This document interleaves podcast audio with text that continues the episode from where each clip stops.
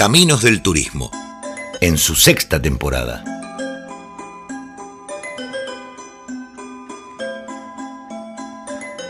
Un recorrido por el entramado de la actividad turística, reflexiones, análisis, actualidad y opiniones sobre la actividad social con mayor desarrollo de estos tiempos.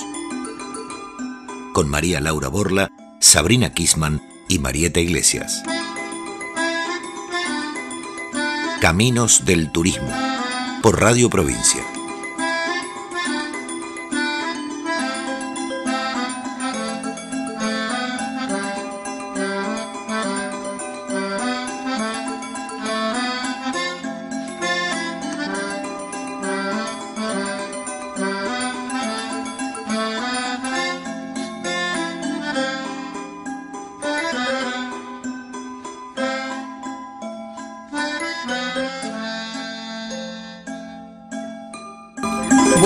Día, buen día a todos. Qué hermoso este día que nos tocó hoy y la noche de ayer, Sabri. Ay, qué linda, qué linda ahí la luna saliendo atrás de las montañas, una noche muy agradable y mucha bueno, gente disfrutando la la noche, la ciudad iluminada con todo el, arbolito de Navidad, las luces.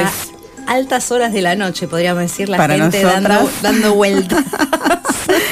Bueno, así que eh, muy lindo los que aprovecharon ayer la noche y más lindo será los que puedan aprovechar el día de hoy para disfrutar un poquito el sol. Bienvenidos a Caminos del Turismo, eh, un programa que informa, que aporta ideas, que reflexiona acerca de una de las actividades económicas más importantes de Tierra del Fuego. Saludos a María Laura, a Claudio, como siempre, habitualmente en A- estos últimos A programas. María Laura que nos está escuchando. Que ¿eh? nos está Ay, escuchando. seguramente con Claudio. Cariños a ellos. Y como siempre queremos agradecer en este último programa del año, programa número 45 Último a Radio programa de esta Provincia. sexta temporada. a Radio Provincia, a, a su staff, eh, por supuesto a Mati que está en el, en el control, a la voz de nuestro locutor Darío Urruti y a todos aquellos que nos siguen, que nos eh, alientan, que nos dicen que nos escuchan y que les gusta el programa. Así que muchas gracias a todos. Bien, vamos para La reflexión de hoy.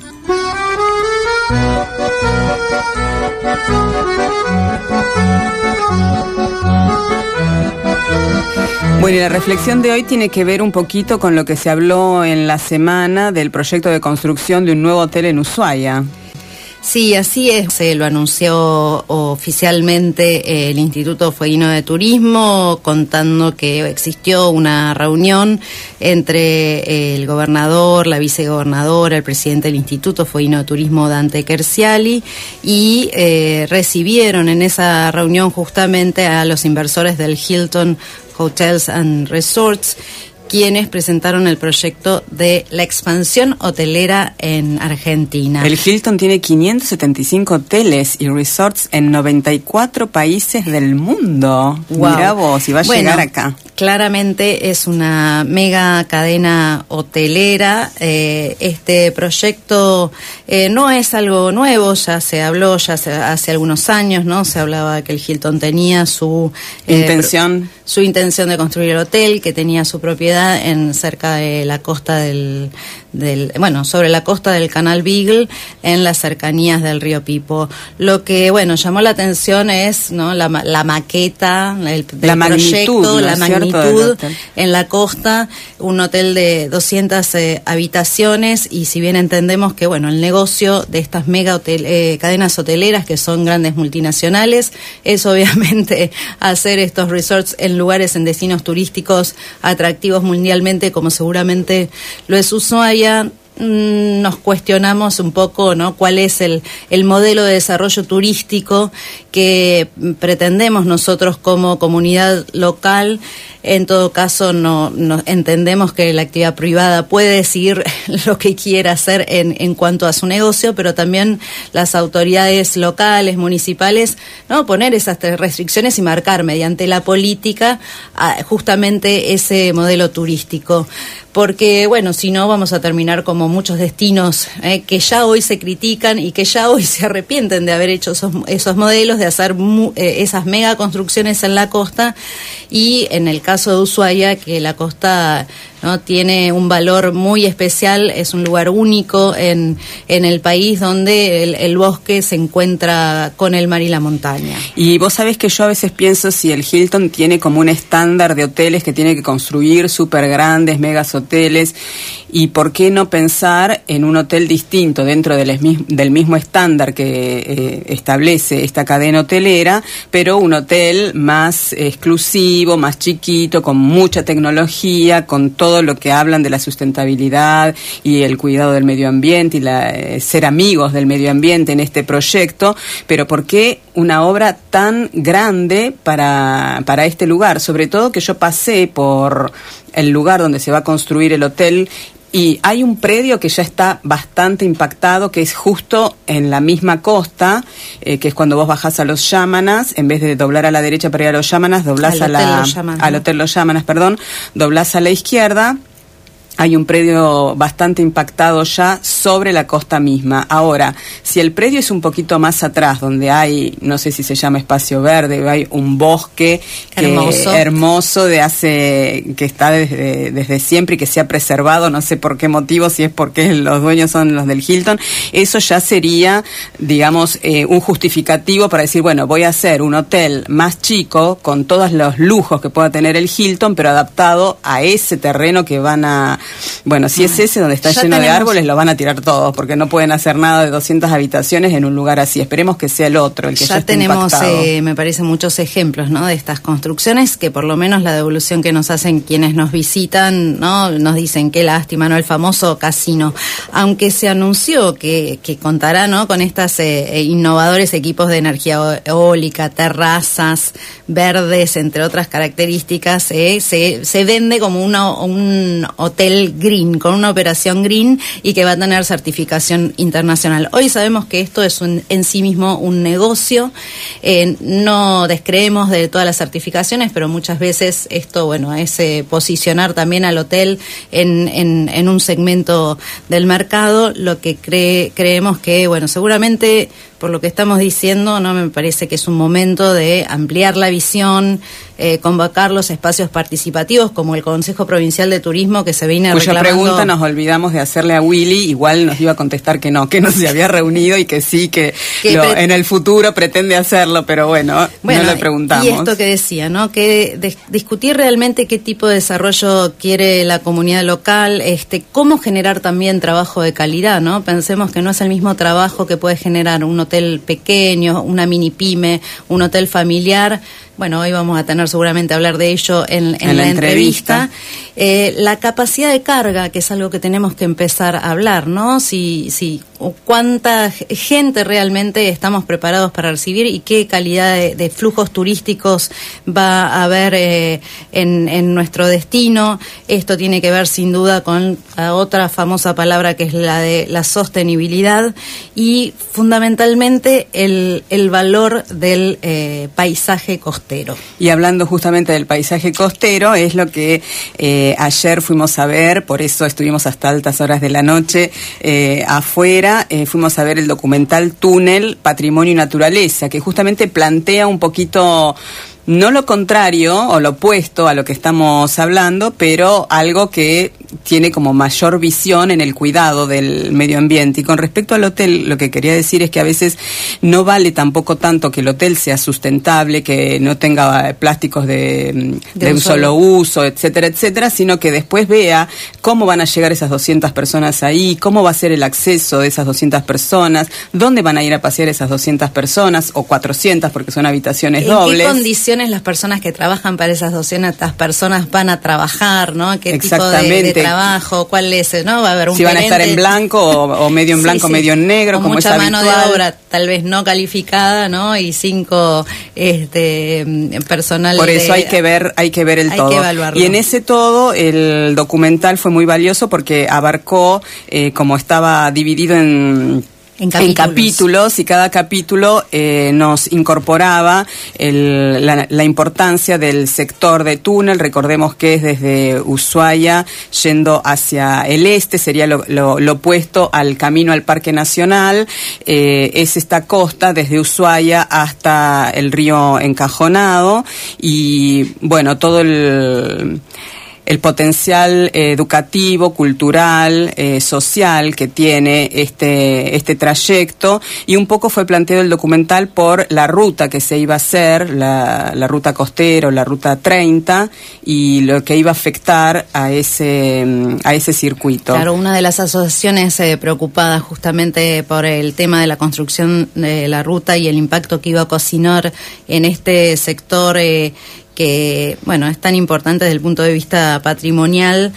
Eh, bueno, justamente encontraron que no había mucho material como para poner en valor este sitio y de allí para justificar por qué no construir la ruta claro para entender un poco mejor eh, bueno los, los, motivos y los fundamentos por los cuales más que nada no construir la ruta sino bueno repensarla rediseñarla y eh, proteger esta este sector del, del, patrimonio. El documental fue escrito y dirigido por Abel Esberna eh, un realizador audiovisual un realizador perdón audiovisual fueguino y fue producido por la asociación Mannequin, justamente hablaron ellos dos, presentaron el documental y si bien todavía no está disponible para el público en general, lo va a estar en un futuro, estén atentos por las redes, sobre todo porque a mí el, el documental me dio, como cuando terminó, me dio unas ganas de decir, bueno, no voy a romper nada de lo que está ahí porque es todo es hermoso, cada arbolito, cada pajarito que se mostró en el documental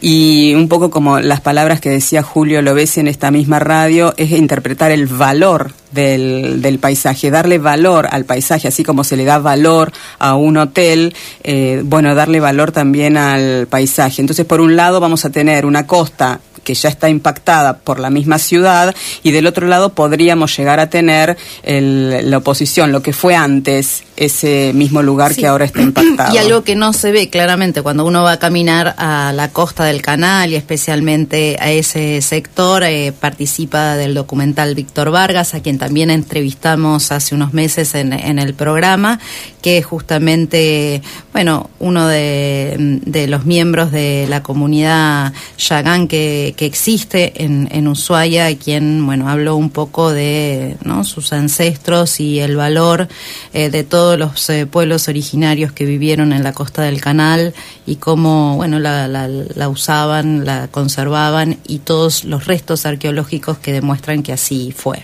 Sí, muy interesante, así que estén atentos cuando esté disponible al público. Creo que no se va a volver a presentar eh, así presencial durante el verano, pero si así fuera también estén atentos y luego se va a liberar para que todos podamos reproducirlo y pasarlo a nuestros amigos y a todos para que tengan en cuenta y de a poquito, viste, de a poquito ir metiendo esa semilla de, de conservar, de proteger, de estar atentos al medio ambiente.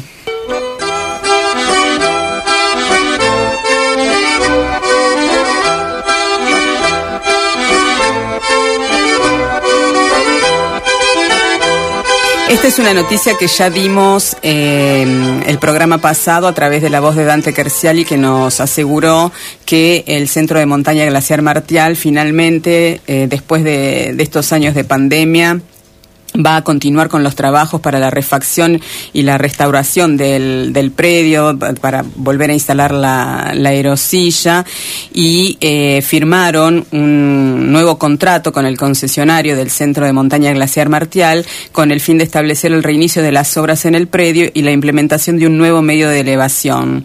Este medio de elevación es como de mayor tecnología que el, se, el que se iba a poner. Bartolet es la, la firma y eh, van a mm, poner una aerosilla que va a tener 300 metros más que la actual, es decir, que va a haber también una mm, eh, pista esquiable de mayor eh, longitud, cosa que nos parece mm, como todo lindo el anuncio, pero después de dos años de no hacer nada, eh, resulta que ahora van a, a, mejorar encima lo que no hicieron. Así que bueno, estén atentos los oyentes. Es una cuestión de fe. Es una cuestión, es una cuestión de fe. Dicen que el próximo verano va a estar instalado el medio de elevación nuevo. Tienen nueve meses eh, para hacer este trabajo y eh, un poquito lo que nos muestra que posiblemente algo va a pasar de esto es que el, concesionario deberá acreditar dentro de este próximo mes, después de la firma de este nuevo contrato la seña de compra del medio de elevación, como para decir, bueno, realmente lo vas a poner. En caso contrario, será facultad del instituto iniciar las, las actuaciones para la, la rescisión del contrato. Esperemos que no llegue ese momento. No, por favor. Y bueno, quería un poco, mm, en la semana se habló de este tema, el sábado pasado nosotros hablamos también de eh, el coronavirus y de la, nueva cepa, eh, de la del turismo y eh, que había ya casos de, de, coronavirus vinculados al turismo y esta semana eh, hubo una persona ya internada en sala común, pero bueno. Eh, los casos en la República Argentina aumentaron casi un 65%, con lo cual es, es un hecho que hay que volver a cuidarse con mucha atención. Sí, el Infotour volvió a mandar por las redes eh, recordando el protocolo, cómo tenemos que comportarnos, eh, sobre todo nosotros que estamos en contacto con los turistas y muchas veces el mismo turista se relaja en cuanto al uso del barbijo, guardar la distancia social. Eh, bueno, el otro día me pasó a mí que la, la, pasajera quería venir a abrazarme y a besarme y yo me iba para atrás y ellos venían para adelante es como de un Sí, porque les queda como el buen recuerdo de un lindo paseo y te lo quieren agradecer de esa forma. Y bueno, quedó un poco medio feito, porque yo me alejaba y ella se acercaba y en esos segundos parecía una, película. Hay una buena excusa para eso, así que la gente lo tiene que Hay una buena excusa. Y otra cosa linda que vimos por las redes es el, lo que están haciendo el mejoramiento en la, en la caminata Laguna Esmeralda. Sí, sí, hay muchas obras. Finalmente han arrancado, bueno, el mejoramiento para empezar a cuidar ese, sendero de, de alto tránsito. El, el, boom se espera seguramente este verano, bueno, un día como hoy, el, el sendero Laguna Esmeralda, por supuesto, uno de los favoritos de Tierra del Fuego. Se ve muy linda la foto con la pasarela en el turbal superior que cruza para llegar a la Laguna Esmeralda. Se ve, se ve muy lindo. Y otra cosa que se ve muy linda es el buque de lujo ese que está en el puerto, el marrón, marrón y blanco. la dacha. Hablando de, bueno, ¿no? Como eh, objetivos de segmentos de mercado, ¿no? Un poco tal vez eh, comparándolo con el tema del hotel, ¿no? Los mega cruceros y bueno, este eh, barco que si bien es un buque privado, es un buque que se chartea y es eh, un, por supuesto un buque de, mega lujo y que mm, es de un empresario ruso, según pudimos averiguar, y que tiene capacidad para llevar solamente a 12 eh, personas, 12 huéspedes, con lo cual también es el otro extremo, ¿no? Tanta opulencia, ¿no? Tanta concentración de, lujo, de riqueza, de tecnología eh, para eh, muy pocas personas. ¿Y podés creer cómo hizo la plata? balance. ¿Cómo este hizo hombre, este hombre? Vendiendo cerveza. Ah, bueno, a ver, los productores de cerveza locales eh, tienen que, que sentirse... Enfilar para la, platita para otro lado, miren qué bien. están bien enfocados. Bueno, vendió la empresa de cerveza y empezó a dedicarse a la actividad eh, turística, pero bueno muy curioso que todos los años eh, vemos eh, algunos de estos grandes eh, lujos en el puerto que podemos mirar pero no tocar. y hablando de la Antártida. Bueno, ese, ese buque seguramente va a ser charteado para ir a la Antártida. hablando de la Antártida, ya se anunció desde, desde noviembre ¿no? un aumento, una adjudicación de fondos al Ministerio de Defensa que entre otras cosas se va a destinar para seguir eh, adelante con el proyecto de la reactivación de la base Petrel en la Antártida Argentina. Este es un anuncio, bueno, casi un cambio de paradigma, como lo mencionó justamente el, el jefe de la base. Es un proyecto del cual se viene hablando hace bastante y va a ser eh, llevado adelante entre el Comando Conjunto Antártico, conocido como COCOANTAR, y el Instituto Antártico Argentino. Recordamos que la base Petrel se ubica sobre unas rocas de unos, unos 18 metros sobre el nivel del mar, al pie de un glaciar que se llama Rosa María, en la isla Dondi del archipiélago Joinville, en la parte noreste de la península antártica, a unos 1.100 kilómetros de Ushuaia. Comenzó a funcionar en 1952, pero en 1974 fue afectada por un incendio. Eh, allí lo que se va a hacer, eh, van a invernar este año 18 personas para tratar de reacondicionar, bueno, lo, lo que queda de la base y poder hacerla habitable, pero el proyecto pretende construir una casa nueva para alojar a 60 personas, eh, tres laboratorios científicos, una planta de tratamiento de líquidos cloacales, todo lo que tiene que ver con el tema de medioambiental es justamente lo que se va a hacer ahora, bueno, sanear, limpiar todo, todo la, eh, lo necesario para poderla tener en, condiciones y en los estándares que hoy eh, se requieren dentro de la actividad antártica. Por supuesto, bueno, el proyecto es hacer una planta de potabilización de agua y una casa de emergencias. La, base de Petrel va a funcionar como un centro integral de transbordo de cargas y pasajeros. Eh, ah, está pensado, eh, o sea, es un, centro multimodal para que puedan operar buques y aviones. Por lo tanto, eh, es una de las partes planas, ¿no? La idea es construir una pista de 1.800 metros de largo y una secundaria de 1.300 en la que puedan operar los Hércules o aeronaves más pequeñas. Y de esta manera, eh, tiene este, esta ventaja porque su ubicación es en un lugar muy plano y, y tiene acceso a los buques. Así que, bueno, la idea es que... Un poco va a reemplazar todas las actividades tácticas de, este, de esta índole de la base Marambio? Bueno, la idea en, el, en, el, en cuanto al tema de la, de la pista aérea es tener una complementariedad con la base Marambio, que está mucho más al sur, y si bien base Marambio es muy importante desde el punto de vista eh, científico, ¿no? Por el trabajo de la geología, de la paleontología que se hace en, en ese sector, eh, muchas veces el único acceso es a través del buque rompehielos, porque las condiciones de la pista sobre todo la preocupación es que ante el cambio climático, eh, las condiciones de la pista eh, y, muchos de los edificios que están en el permafrost están eh, complicados, inestables, en esa base. Y bueno, este lugar va a, hacer algo similar, bueno, lo que se pretende, ¿no? es posicionar a la base Petrel que ubica, que tiene una ubicación estratégica y que va a permitir lograr un eje logístico entre Ushuaia y Petrel y similar a lo que hoy se opera en Chile en, entre la base Frey y, Punta, Arenas. Por lo tanto, bueno, eh, Argentina también tiene, no tanto que se habla de esto, ¿no? De los chilenos, Puerto Williams, qué pasa en las Islas Malvinas. Argentina tiene este proyecto eh, en, cartera, eh, es que estaba esperando, el cual se hablaba mucho, pero bueno, es un hecho anunciado ya a, finales de, de noviembre que hay presupuesto para esto, una asignación de presupuesto que van a trabajar en principio 18 personas, a las que se van a sumar este verano, bueno, personal de, de la, eh, del Instituto de la Dirección Nacional del Antártico, unas 16 personas que van a trabajar eh, y realizar los estudios de impacto ambiental y además otras 25 que van a, trabajar en la reparación de, del hangar. Bueno, la verdad que es una linda noticia, sobre todo por la importancia, ¿no es cierto?, de la Antártida para nuestro territorio. Y hoy tenemos un audio muy especial, Sabri.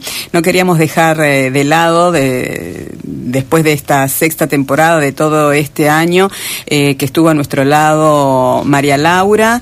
Y bueno, le, la invitamos a que se sume a nuestro programa desde Buenos Aires y eh, humildemente nos mandó este audio desde un típico cafetín de Buenos Aires. A ver. Hola, buenos días. Desde Buenos Aires y cerrando este sexto ciclo 2021 de Caminos del Turismo.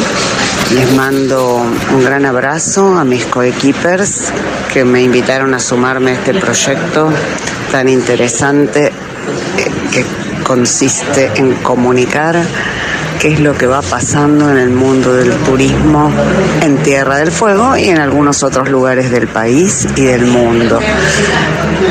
Quería, además de agradecerles, felicitarlas y también hacer mi manifiesto agradecimiento a las autoridades de la radio, a Matías que nos ha acompañado en esta casi asistencia perfecta que tuvimos todos los sábados de 2021 y ojalá podamos reencontrarnos en el 2022 bajo otras circunstancias, sin tanta presión por la pandemia y con mejores noticias para el turismo, aunque últimamente hemos dado unas cuantas buenas noticias. Siempre aparecen cucos y cosas feas y cosas que no nos parecen bien y como siempre desde Caminos del Turismo las vamos a, a resaltar para tratar de que las autoridades y responsables que tienen que tomar decisiones al respecto lo piensen nuevamente. Bueno, les deseo a todos felices fiestas, un excelente inicio del año 2022 y hasta muy pronto. Un beso enorme a María Laura, que está, por supuesto, con nosotros eh, siempre, acompañándonos, atenta a cualquier requerimiento. Con sí, muy comprometida, muy comprometida con, con este proyecto. Así que, bueno, celebramos que, que, esté con nosotros. Así que nos vemos pronto. Y para terminar, entonces, con esta mm, mm, temporada de Caminos del Turismo, ¿qué tenemos que hacer? ¿Mm? Bien, vamos a presentar el último concurso. el último concurso de esta eh, temporada, ¿no? Recordamos que, bueno, quisimos también empezar a tener eh, más seguido el tema de la Antártida presente y así que aprovechamos eh, la fecha que fue el primero de diciembre, eh, la firma del, del, Tratado Antártico que entró en vigor dos años después. Eh, en honor entonces a, a, la firma del Tratado Antártico, la pregunta que hicimos en este último concurso es ¿cuáles fueron los otros 11 países que firmaron el Tratado Antártico junto a la Argentina el primero de diciembre de 1959. Y ellos fueron Australia, Bélgica, Chile, Francia, Japón, Nueva Zelanda, Noruega, la Unión del África del Sur, hoy Sudáfrica, la Unión de Repúblicas Socialistas Soviéticas, hoy Federación Rusa, el Reino Unido de Gran Bretaña e Irlanda del Norte y los Estados Unidos de América. Actualmente hay 24 partes de aquellas originales 12, eh, son 42 eh, las partes consultivas, es decir, que tienen, bueno, voz, y, y, mucha actividad y presencia eh, en las decisiones que son eh, hechas por consenso, recordamos, y 25 partes no consultivas, que son aquellos interesados en eh, temas antárticos y con proyectos de eh, programas antárticos nacionales, proyectos científicos principales principalmente. Es decir, que a través de los años, bueno, el Tratado Antártico ha demostrado su eh, consolidación en el tiempo y que seguramente así seguirá siendo en el futuro y que no tiene vencimiento. Muy bien, mejor así.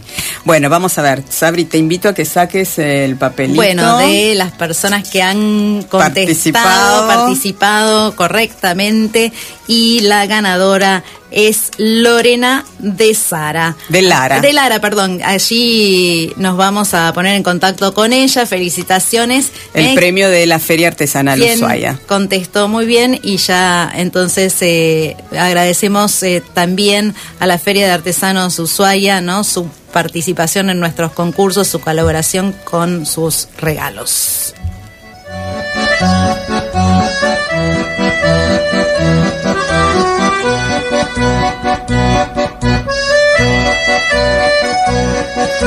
Vamos a las noticias nacionales. El pase sanitario es algo que dijimos en el flash. Desde el primero de enero Argentina exigirá vacunación para hacer viajes grupales. ¿Te acordás que esto eh, lo habíamos dicho para los eventos, para todos los las convocatorias de mm, masivas. masivas que tenían que estar vacunados y ahora se incorpora también los viajes de egresados, estudiantes y jubilados que deberán tener vacunación completa y eh, quienes no tengan eh, la vacunación completa contra el COVID, no podrán hacer viajes grupales en Argentina a partir del primero de enero, cuando el gobierno comience a exigir el pase sanitario. Se acabó la discusión, va a haber pase sanitario. Sí, pero bueno, ahora por lo menos ahora, en estos días, para salir de Ushuaia, los que se están yendo de vacaciones, por lo que leí, les exigen solamente aunque sea no ah, una, con una dosis ya pueden salir. Así que esto a, estar atentos. La forma de acreditación de esto será a través de la versión 3.6 de la aplicación Cuidar y de mi Argentina estimo también que es la que todos estamos usando. Y otra noticia para rescatar de cosas que va dejando la pandemia es una política de la ciudad autónoma de Buenos Aires eh, de haber creado una ley de incentivo para la gastronomía en el microcentro. Porque uno de los efectos justamente de la pandemia fue eh, que muchos de estos eh, locales tuvieron que, cerrar, entonces quedaron muchas oficinas también que estaban eh, ahí con el teletrabajo, no iba la gente. Muchos inmuebles que empezaron a quedar más vacíos ante, bueno, que la gente no fuera a trabajar y la crisis en sí, por lo tanto la legislatura porteña va, bueno, creó esta ley o aprobó esta ley que va a dar incentivos para la reconversión versión de esos espacios que quedaron abandonados entre en la zona del microcentro, entre la Avenida Santa Fe, la Avenida Belgrano y la Avenida 9 de Julio, y son casi 120 cuadras y bueno, la política eh, habla que van a estar exentos de los impuestos eh, a los ingresos brutos por dos años, no van a pagar los derechos de construcción o tasas por eh, trabajos de reformas, van a poder computar el monto invertido eh, en, obras, en, el ingreso bruto. En los ingresos brutos. Y bueno, va a ser todo esto, bueno, otro, los, las líneas de créditos también eh, El Banco Ciudad, claro, les va a dar las líneas de crédito. Y tienen que hacer esto durante por lo menos cinco años. Eh, cuando presenten el proyecto de reforma de alguno de esos inmuebles, eh, tienen que hacerlo por lo menos por cinco años. Y uno de los beneficiarios de todas estas exenciones va a ser la gastronomía, es decir, que posiblemente el microcentro sea un nuevo polo gastronómico. Vamos a ver. Y otra, bueno, política, ¿no? Una ley de inversiones turísticas, justamente para aumentar la participación del turismo en el PBI, que actualmente es del casi 9%, 10% es lo que se habló. Eh, es la ley esta que se viene discutiendo, ¿no? La presión de la Cámara de Turismo para que este programa de previaje sea una política de Estado. Vamos a ver qué. Sí, porque hay algunos a favor y otros en contra. Y es para pensar un poco. Y en esta ley de inversiones turísticas, como para dar previsibilidad a la gente, eh, se eximirá también de las contribuciones patronales por los próximos cuatro años para fomentar nuevos empleos y las contrataciones a sectores vulnerables.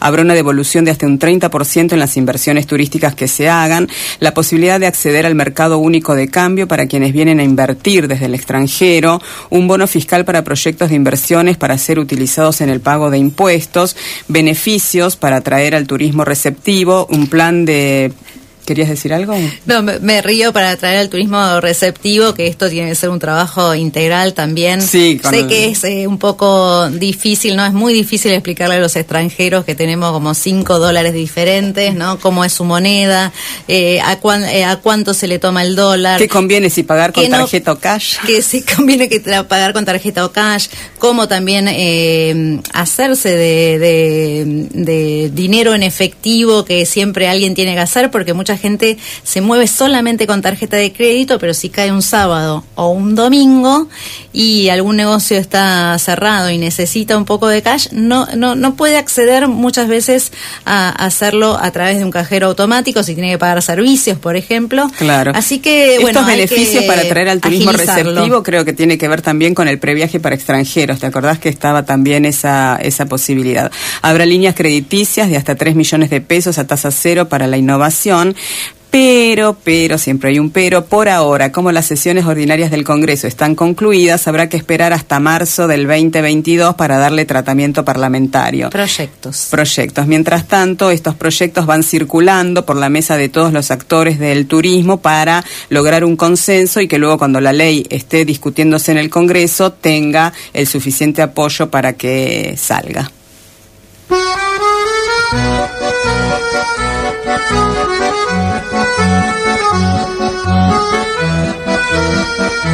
Otra noticia, otra noticia que dijimos en el flash está muy curiosa, que bueno, me, cuando la leía me recordó a la isla de Paratí, viste que la revista Caras tenía o tiene una, una, isla, donde lleva a los famosos a sacarse fotos y bueno, esto me, me asemeja a eso, una marca también los productores de cerveza, entonces. Sí, también. Podés creer, una marca de cerveza tendrá una isla en el Mar Caribe. El ingreso será limitado para garantizar una huella medioambiental mínima. Pero vos podés creer esta cerveza, como decías vos en el flash, que empieza con C y termina con Orona.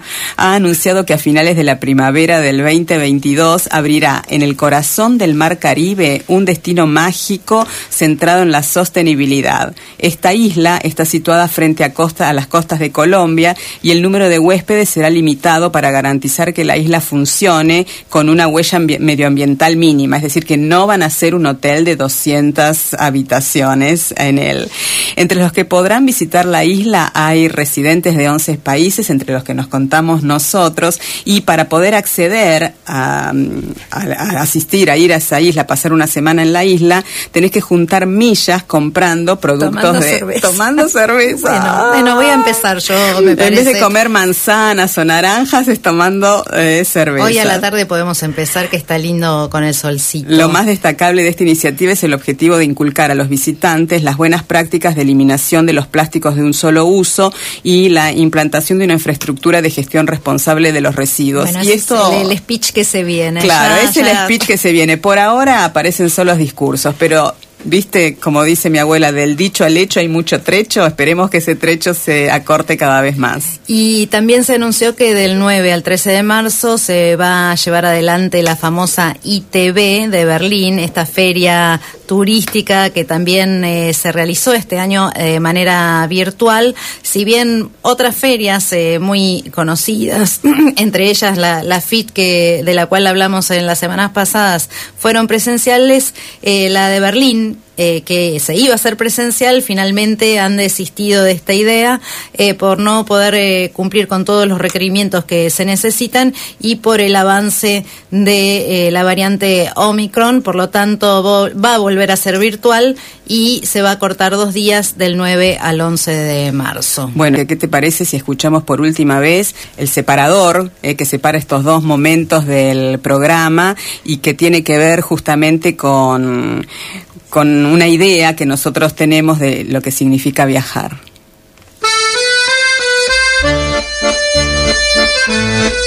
El viaje no acaba nunca. Solo los viajeros acaban. E incluso un viaje puede prolongarse en memoria, en recuerdo, en relatos. El fin de un viaje es solo el inicio de otro.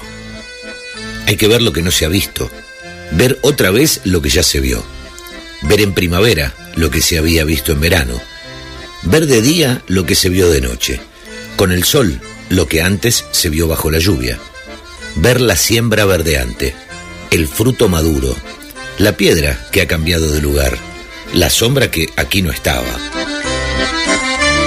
Hay que volver a los pasos ya dados, para repetirlos y para trazar caminos nuevos a su lado hay que comenzar de nuevo el viaje.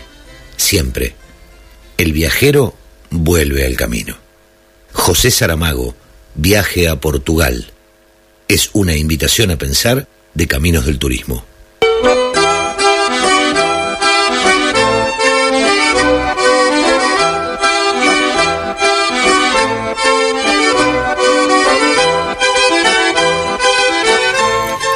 Ya tenemos a nuestro invitado sentado a la mesa, que vino en remerita, así que se ve que eh, afuera hace calor. Seguimos en Caminos del Turismo, este programa en el cual hablamos de turismo, una de las actividades económicas más importantes para Ushuaia, donde uno de cada cinco de sus habitantes está vinculado directa o indirectamente con ella. Y recordamos que todas las noticias que escuchamos en nuestro primer bloque son propias de medios gráficos nacionales, de las páginas de Hostel Tour, La Devi Report Tour, deutschewelle.com, breakingtravelnews.com y de los sitios oficiales de la Organización Mundial de Turismo, de los organismos de turismo locales, provinciales y nacionales.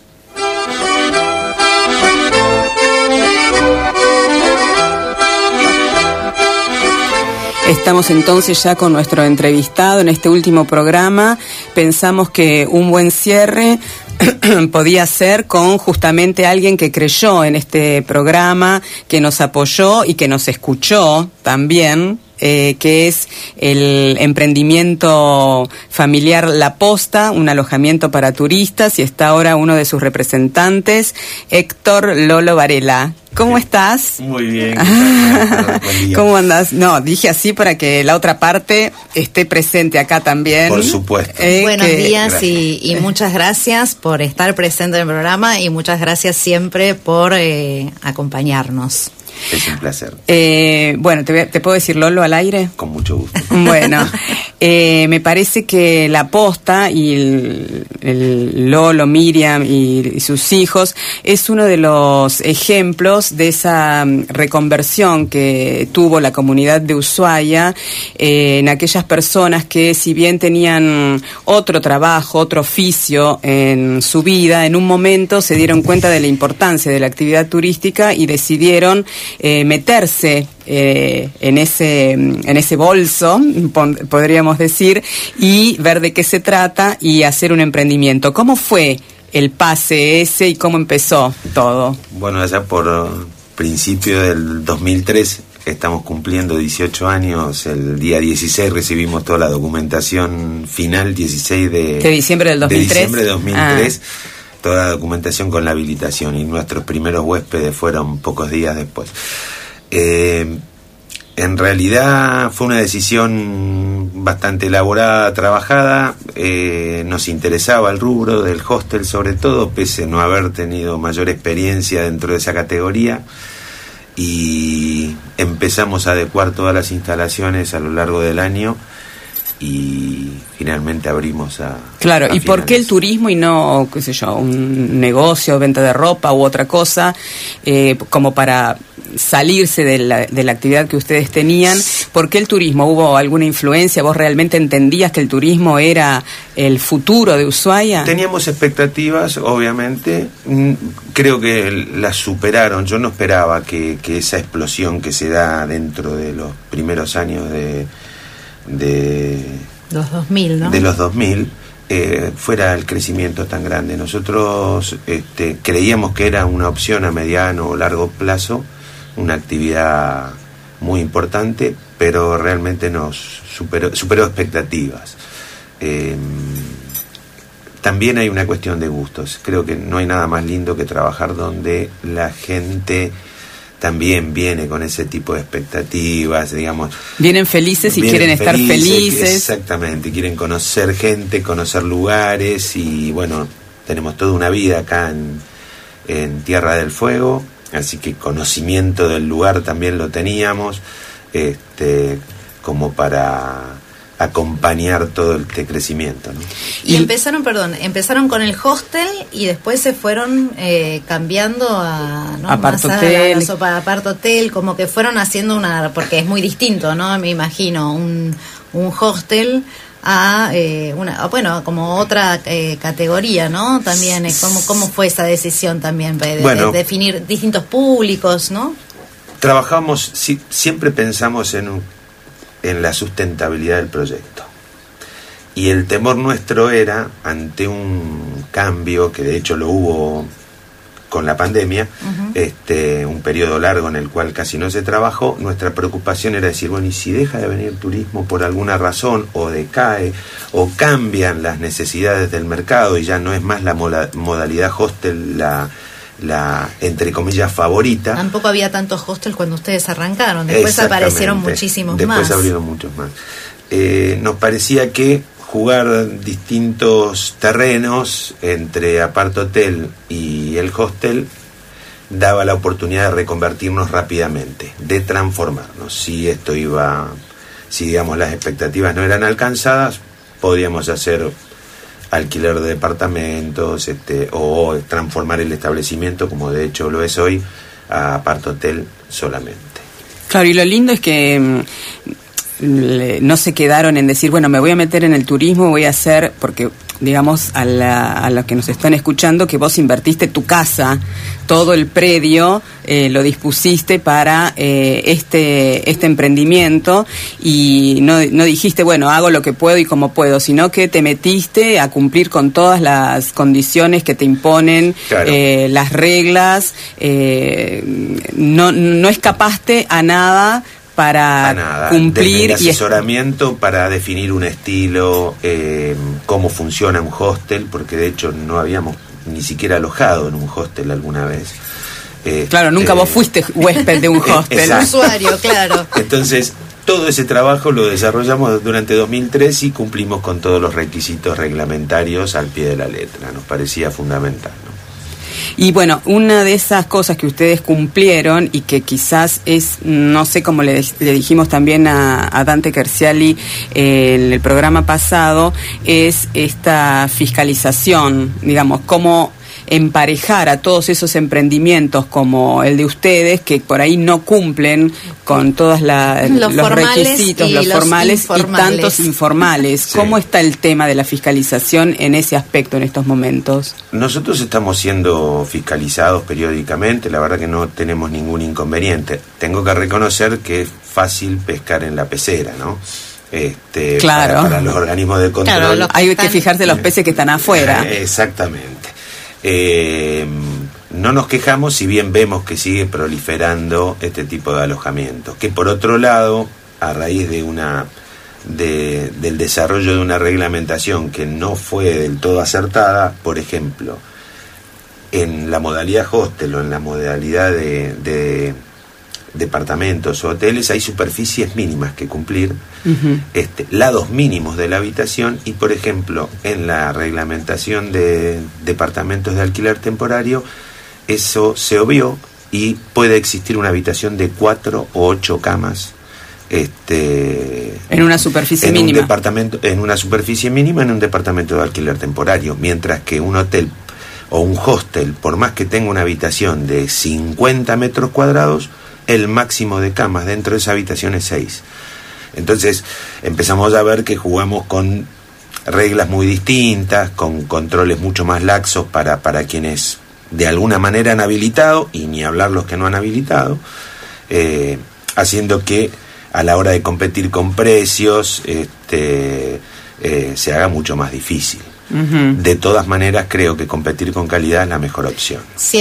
Siempre. Eso es así y el que el que está, el que lo ha podido comprobar a través de, del tiempo, sabe que estar en un circuito formal y compartir con calidad, profesionalismo o bueno asesoramiento, si si uno por ahí no conoce del tema, ese no falla, no, no falla, en un destino tal vez como este, en, condiciones eh, normales, digamos. No, y, y, creo que lo que también influye mucho en, en, tu trabajo y en tu eh, proyecto es esto que decías antes de, la que sea sostenible en el tiempo. Entonces, eh, me imagino yo que el boca a boca es algo muy fuerte, es una publicidad muy fuerte para, para ustedes. Eh, quizás no hay grandes publicidades en medios nacionales para que vengan a alojarse a, la posta. El boca a boca es algo muy importante. la verdad que fue una locura porque cuando, cuando abrimos, bueno, la primera temporada obviamente fue lenta. Afianzarnos recién lo, lo vimos en la tercera temporada. Que ya, digamos, nuestra preocupación no eran los huéspedes llegaban solos. Claro. una recomendación, por recomendaciones, bueno, por el boca a boca. Y entonces teníamos las expectativas de entrar rápidamente en las guías, que en ese entonces existían, bueno, footprinters, bueno, y otras. Internet estaba, pero todavía no... Era por dial-up. llegamos a tener tres líneas telefónicas, pensábamos hasta en colocar una telefonía IP para que los huéspedes se puedan comunicar, y hoy todo eso quedó en el camino, ya ni siquiera el teléfono fijo y es este, realmente imprescindible. imprescindible.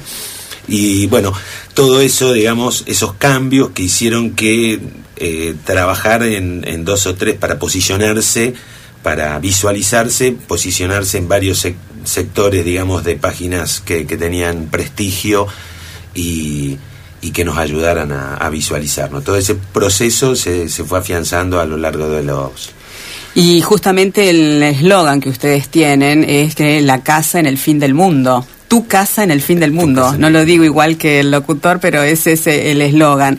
¿Qué es lo que hace que la posta sea esa casa para los viajeros? Bueno, tratamos de tener un, dentro de las limitaciones, o sea, tratamos de no invadir privacidades, pero sí tratamos de estar cerca del huésped, a requerimiento de todo lo que pueda ser posible, con un trato realmente cordial. Miriam es especial para eso. Este, Recordemos que Miriam es tu esposa, Miriam Imbert, que también está eh, participando del proyecto. Lucas, que también era para relacionarse, era... Eh, Lucas, tu este, hijo, un verdadero emprendimiento familiar. Con otra temas por ahí, en alguna, en alguna oportunidad buscando pasajeros y tal.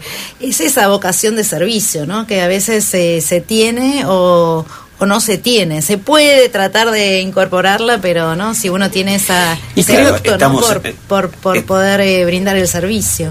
Hace días nada más llegaron unos huéspedes que venían viajando en moto con, con un problema de, en, un, en una de las motos y bueno, y estuvimos acompañándolos, llevándolos, tratando de resolver el problema casi como si fuera propio. Y mm, más allá de que uno lo hace con gusto, Quizás por eso también se traduce que la gente se va con ese entusiasmo, no, que, no es una obligación, que no es un, un, mero trámite para nosotros, sino es una, casi te diría con humildad, una filosofía de vida, tratar de, alguna manera colaborar y ayudar, este, ser útil en la sociedad en la cual estamos. Y de hecho lo hicimos a lo largo de 2020 con la pandemia. Eh, con la pandemia nosotros hicimos las cuarentenas y cobrábamos un precio que era irrisorio. Ah, claro. Y, muchas personas de me miraron con una muchas personas del sector este me miraron con una gran ¿qué, estás cobrando? ¿Qué, qué? Y me parecía que no era el momento de, de lucrar ni de aprovechar una oportunidad que en la cual estábamos todos bastante impactados y tratamos de devolver de alguna manera a la sociedad este, con valores que realmente eran eran casi salvar gastos nada más. Claro. Ah, justamente te, te, quería preguntar un poco cómo, cómo vivieron el tema de la, de la pandemia, ¿no? Así como, como una como un binomio, ¿no? ¿Fue para ustedes una oportunidad para aprender o fue un desastre como para mucha gente con este negocio? Justamente contabas, ¿no? Que alojaban a personas que tenían que hacer cuarentena, les daba miedo, eh, más allá del tema económico eh, puntual, ¿no? en, la situación, ¿no? Porque como que uh, la, recomendación era que uno se guarda en su casa, eh, no salir y de repente vos tenías que estar en contacto, o bueno, no en contacto, pero no de tratar todo ese tema. Todo se podía hacer este, fácil y viable, digamos, tomando un paquete de medidas. Y de hecho tuvimos contagios, o sea, los protocolos, Tuvimos gente que vino a pasar sus 15 días de contagio en el establecimiento. Claro, bueno, en ese sentido, sí. Y a Dios gracias, este, ninguno del plantel tuvo COVID este, porque trabajamos, tenemos nuestras mucamas y teníamos también nuestros conserjes que nos acompañaban y ninguno tuvo contagio. Tomamos una serie de medidas, aplicamos bien los protocolos, de hecho cuando llega la pandemia, primeros días de marzo, nosotros ya estábamos adelantados. Antes de que se hablara de un protocolo, nosotros ya habíamos establecido uno para el personal de limpieza, para el personal de recepción. Eh, al día 8 o 9 empezamos a evacuar gente directamente, le empezamos a cancelar reservas y a evacuar, digo, los que estaban aquí alojados, los que estaban con nosotros, eh, decirles, empezarlos a convencer de que se fueran antes que, que, lo previsto. llegara. Y de hecho mucha gente que no quiso o, prefirió esperar, porque todos creíamos también que esto era una cuestión de 15 días, 30 días exagerando. Este, terminaron varados en Buenos Aires o en Punta Arenas un mes y medio, dos, hasta que finalmente pudieron retornar a su país. Vos sabés que mm, justo con estos comentarios que vos haces, me imagino que eh, de cuántas eh, capacidad estamos hablando en la posta y plazas 63 en ese entonces. Ahora que cerramos el hostel, no, quedamos en 31 camas. Bueno, 63 ya es un número, pero 31 me imagino, me, me, parece que es algo ideal para trabajar y lograr esa perfección que uno quiere eh, del proyecto que, que, está haciendo. Y lo contraponemos con una noticia que dimos hoy de la apertura del hotel de 200 habitaciones, 400 personas para atender. Y ahí ya me parece que todo se salió de los límites eh, y más que nada para una persona que piensa en un proyecto como el tuyo que es acotado y manejable. ¿Qué opinas de, semejante construcción que se va a hacer en Ushuaia? Volvemos a caer en lo mismo. Eh, todo es una cuestión de, de, sustentabilidad. Si, si vamos a hacer grandes instalaciones que terminan impactando el lugar, destruyendo nuestra materia prima, en definitiva, que es el paisaje, la razón por la cual viene, vienen nuestros visitantes, eh, creo que nos estamos dando un tiro en el pie. ¿Y eh, vos crees que hay en, en, en, el rubro hotelero, en los hoteleros, una visión unificada con respecto a eso, ¿no? Con este, de nuevo, binomio, la multinacional mega hotel o la, la pyme, la empresa familiar, el trabajo de calidad, este más eh, apuntado al desarrollo local. No, yo no creo mucho en los, los grandes, las grandes empresas, estas multinacionales, no creo mucho porque ellos persiguen otros objetivos, que es la rentabilidad, eh, y termina Tierra del Fuego porque se agota, porque lo destruyeron, o porque dejó de ser moda, o, apareció algo más lindo y más barato, eh, ellos van a levantar sus, sus pocas pertenencias. No precisamente su tienda, no van a levantar su tienda, pero... van a ir, y se van a ir a donde estén los vientos de bonanza, y vamos a, aquí va a quedar eh, eh, digamos el lugar no sé si destruido es una exageración pero va a quedar afectado eh, que nos va a afectar a todos pero la pregunta mía también está bien que, no, que nos cuentes un poco esa, esa visión, pero digo, sí, en el, en, en, entre tus colegas hoteleros, entre el, ¿no? el, el, rubro hotelero, hay una postura con respecto a esto para poder, este, de alguna manera, ¿no? No sé si la palabra es presionar a nuestros, a nuestros políticos, a quienes tienen que llevar adelante la política turística en, en hotelería, eh, puedan empezar también a ver y a marcar un poco la cancha, ¿no? nosotros no eh, participamos, o sea, si bien participamos dentro de la Cámara Hotelera, este, no tenemos por ahí una... una Actividad en reuniones. no, somos muy activos.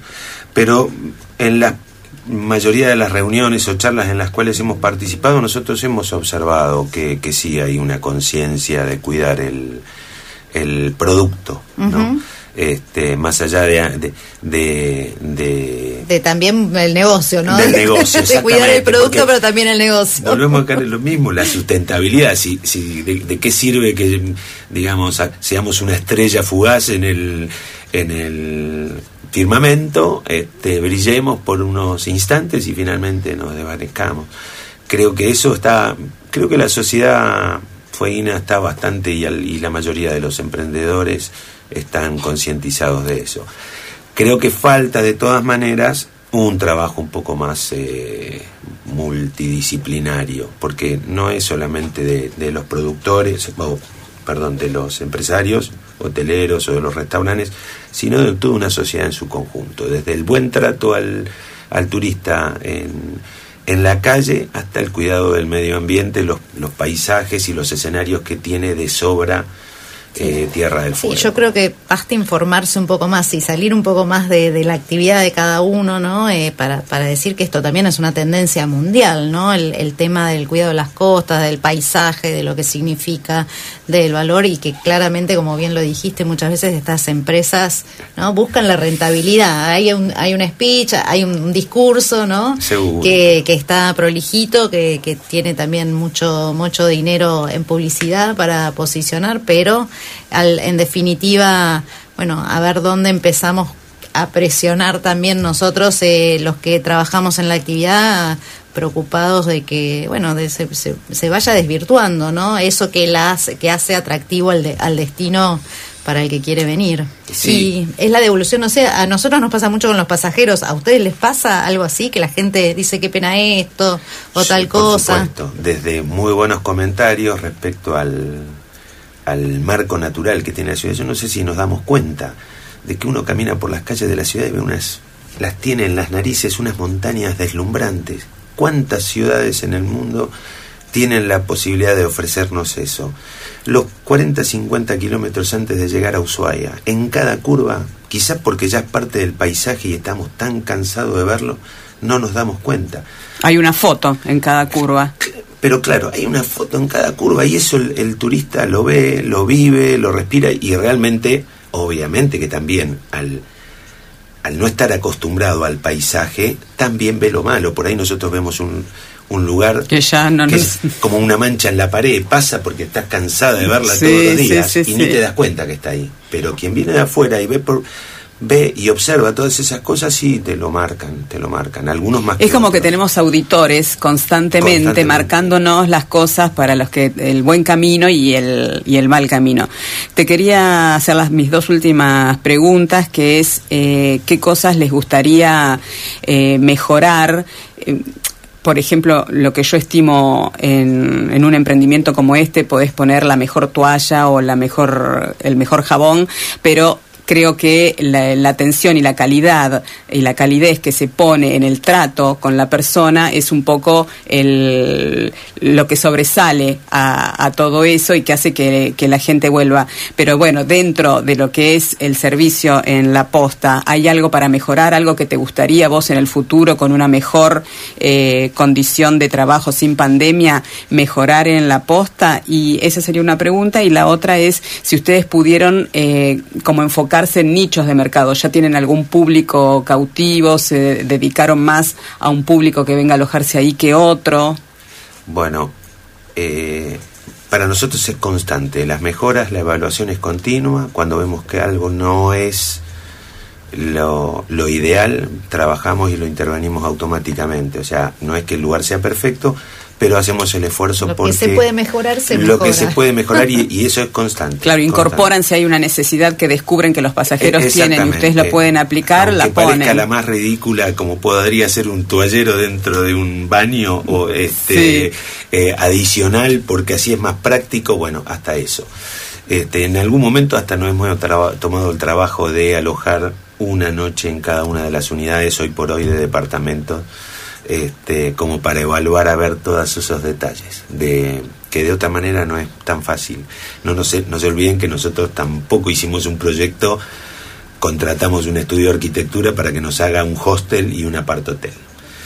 Este, entonces muchas cosas se fueron dando sobre pruebas y error o detalles que no que, que, que obviamos. Eh, pero creo que siempre hay algo para hacer, tenemos varias cosas, una de las que más nos preocupa es que no hay no hay segundas oportunidades para una primera impresión. Y entonces, desde el momento que la persona desciende del vehículo, por lo menos para nosotros, para la ciudad de Ushuaia, desde que el avión aterriza y atraviesa la puerta del avión, para nosotros la desciende del, del vehículo y accede al establecimiento, tenemos que tener una imagen impecable, sí. Porque es la única oportunidad, es como el, el pelo del pelado, el único pelo que tiene, ese hay que agarrarlo porque si no, este, hay que tenerlo en cuenta. Y la segunda pregunta. Sí, era el, nicho, si te lograste posicionar en algún mercado, que yo no te lo quiero decir la palabra, pero me imagino que vas a decir cuál es el mercado que por ahí incentivan para que vengan y se alojen en, en la posta.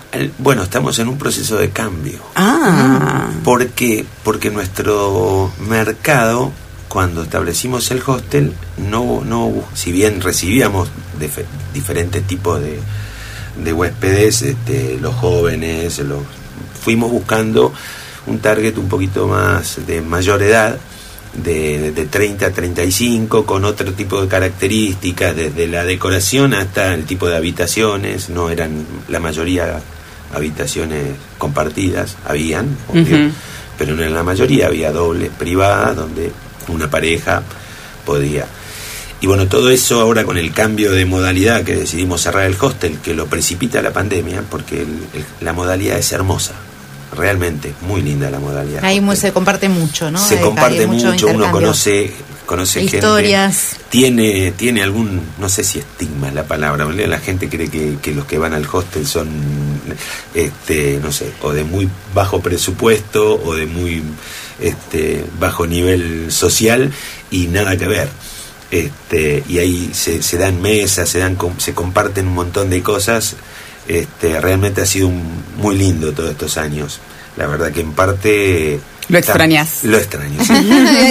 Pero bueno, lo dice casi emocionado. Hoy tenemos una tranquilidad porque imagínense, teníamos que llegamos a tener dos conserjes, o sea, un conserje y el refuerzo para poder atender todas esas personas porque no al mismo tiempo tenías el conserje más un refuerzo. Claro porque eh, a veces terminábamos Lucas y yo acompañando el conserje para dar una mano o Miriam en distintos horarios porque claro es es otro tipo de huésped o sea gente un poquito más demandante busca otro tipo de contacto que no es el que tenemos hoy con nuestro este ahora estamos trabajando mayormente con turismo argentino y empezaron a llegar algunos brasileros y algunos extranjeros también este, que han hecho eh, reservas para los próximos meses. Claro. y los motoviajeros. Y los motoviajeros también producto de... de tu pasión. De la pasión de la moto y que salió solo, porque en definitiva la gente... Ah, salió solo, no es que vos dijiste yo me quiero dedicar a este... Se va recomendando. Ah. y creo que de todas maneras ya estamos saliendo de esa... De ese también. De ese también y Imagínate que nosotros dábamos determinado tipo de servicios que hoy no podemos dar, que por ejemplo el estacionamiento este, ah. y es un detalle importante. Claro, claro, claro, que antes tenías la otra, la ampliación, digamos, y, el, y el patio. Bueno, Lolito, como te digo yo, muchísimas gracias por estar acompañándonos a nosotros hoy y durante todo el año. La verdad que lo apreciamos muchísimo porque lo que más nos cuesta a nosotros es conseguir los clientes. Vos ya los tenés. Claro. Pero ya hace seis años que estamos nosotros. Vos entre ya los conseguiste y a nosotros nos falta todavía eso. Bueno, Marieta, hay dos razones. Una, que es la más importante, se para quienes no saben, eh, tanto Marieta, Darío son amigos de hace muchos años. Entonces, viene más por ahí, quizás... Ah, que por, el programa. no, sé si por... Perdón, lo que quiero decir es, este, porque te queremos claro. Este, y aparte por el programa, pero pero me parece la más importante es que te queremos. Sí. bueno, muchísimas gracias, Lolo. Este, junto a Miriam que han, que tienen este proyecto de la posta y que nos han apoyado durante todo el año. el año que viene seguimos, Lolo, ¿eh? Por supuesto. Yo no soy tan amiga, pero ah, puedo agradecerlo, ¿no? También que hayan eh, creído también en, el, en, la participación de, de uno en el programa. Bueno, y vamos a escucharlos entonces. Tu alojamiento en el Calafate es Edelweiss Hostel. A solo 200 metros de la nueva terminal de ómnibus. Contactate al WhatsApp 2901 545560. Por email edelush.hotmail.com o encontralo en los portales de hotelería o en las redes como Edelweiss Hostel.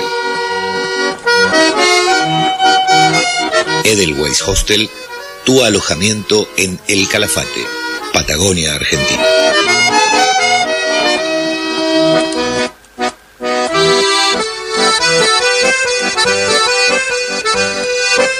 Feria Artesanal Ushuaia, de Maipú y La Serre. Abierto siempre, de lunes a lunes, de 12 a 20 horas. Cosas creativas, bonitas y hechas por las manos de nuestros artesanos.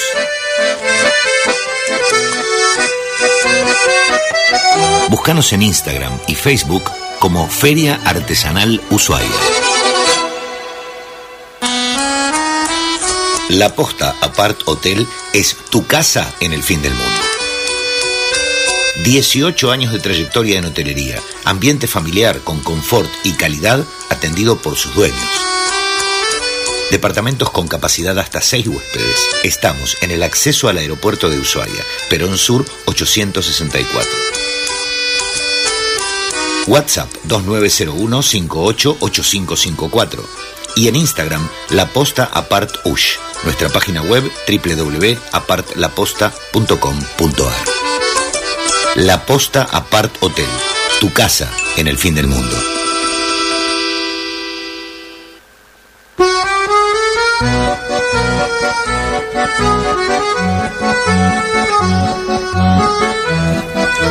Y ahora sí, nos toca hacer. Con lágrimas en los ojos. Marieta, ¿qué vamos a hacer los sábados a la mañana? Bueno, en fin, para cerrar este programa, nuevamente queremos agradecer eh, eh, finalmente haber tenido este este trabajo, ¿no? Haber eh, haber comenzado antes de, volver a guiar, que nos dejó muchas eh, satisfacciones, algo que hacemos con, con mucho cariño. especialmente queremos agradecer a Sergio Sarmiento que en el momento de, y mucha a Carlos, y a Carlos que en el momento de, de mucha incertidumbre confiaron en, en nosotras, ¿no? Hacia tal punto de cedernos el espacio justamente de, de los sábados por la mañana. Recordamos que empezamos haciendo esos flashes eh, los días miércoles, que lo hacíamos en vivo, después quedaron grabados. Así que mm, Realmente nos alegra también que, eh, que Sergio esté recuperado, que tuvo algún tema de salud a, mitad del año y por supuesto a todo el equipo ¿no? de entre nosotros, a Marcela que siempre se ha mostrado muy interesada eh, con nuestra propuesta. Y apoyarnos, sí, realmente. y así que les deseamos a todos eh, un, muy feliz año, las felices fiestas y agradecerles fundamentalmente. Yo creo que es el momento de, de agradecer a todos los eh, oyentes y a dos eh, personas. Yo, de mi parte, por supuesto, creo que vos lo compartís, eh, Mariet, a Matías ¿no? y a Darío, que sin ellos el programa no podría salir eh, al aire, no sería posible hacerlo. Y por supuesto, bueno, ya lo dijimos a, María Laura, que con todo su expertise aportó muchísimo a este nuevo ciclo de Caminos del Turismo. Y por supuesto, a los oyentes, a todos, a todos, a los que nos escribieron y a los que no nos escribieron, pero que sí nos escuchan y cuando nos encuentran en la calle me dicen, me levanto temprano solo para escucharlas a ustedes. y a los auspiciantes, a la Posta, a la Feria Artesanal Ushuaia, a Edelweiss Hostel, a todos ellos por hacer nuestro sueño realidad. Estamos muy contentas y no nos queríamos despedir sin agradecerles a todos y recordar que siempre estamos con caminos del turismo a pie, los circuitos Corazón Bahía Encerrada y Tierra de Fuego y Hielos que siguen en el verano con inscripción previa. Y vamos a tener nuestras redes también activas, así que no vamos a desaparecer totalmente. ¿Y, quién te dice que no te hagamos los flashes los miércoles sin programa, pero con flashes? Vamos a ver qué hacemos de esto y si volvemos después en marzo, ¿será? veremos, tienen que tienen para escuchar toda la programación del año, todo el ciclo en Spotify y en algunas otras plataformas eh, conocidas. Así que muchas gracias nuevamente y hasta muy pronto. Bueno, tenemos mensajes de Gabriela desde Buenos Aires que nos dice, lindo grupo, los voy a extrañar. María Laura también, Hugo, bueno, todos a, ellos muchísimas gracias, Regina del Museo del Fin del Mundo y las esperamos el año próximo. Felicidades. Bueno, Estela Domínguez que ha participado en el programa también. Ah, bueno, ahí tenemos un, grupito de, oyentes. De fans. Firmes, firmes. Muchas gracias a todos. Mariet, eh, Miriam Inver también mandó saludos, que estaba atenta al, programa. Realmente estamos muy, muy contentas de, de poder seguirlo el año que viene, si Dios quiere. Así que a todos ellos, muchísimas gracias y nos vemos en las redes. Chin, chin. Felices fiestas. Chin, felices fiestas. ¿Querés acompañar a Caminos del Turismo como anunciante? Escribinos. Caminos del Turismo USH.